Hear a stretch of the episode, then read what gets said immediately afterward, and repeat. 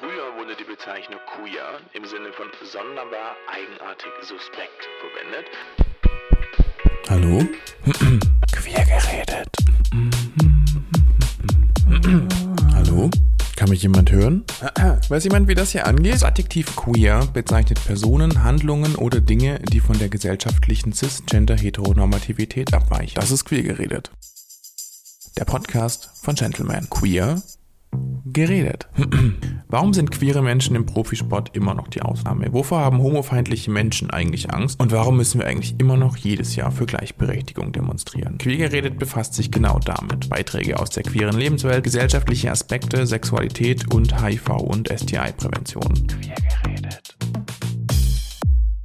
Wir nehmen unsere HörerInnen mit auf eine gemeinsame Reise. Wir nähern uns Themen an, erarbeiten Hintergrundinformationen, weisen auf Umstände hin, stellen Fragen und suchen Antworten. Und wir bieten so allen, die ihren Weg noch suchen, Orientierung und Unterstützung. Und das immer auf Augenhöhe und mit statt über Menschen. So entsteht ein neues Format für die Szene, aus der Szene, für alle.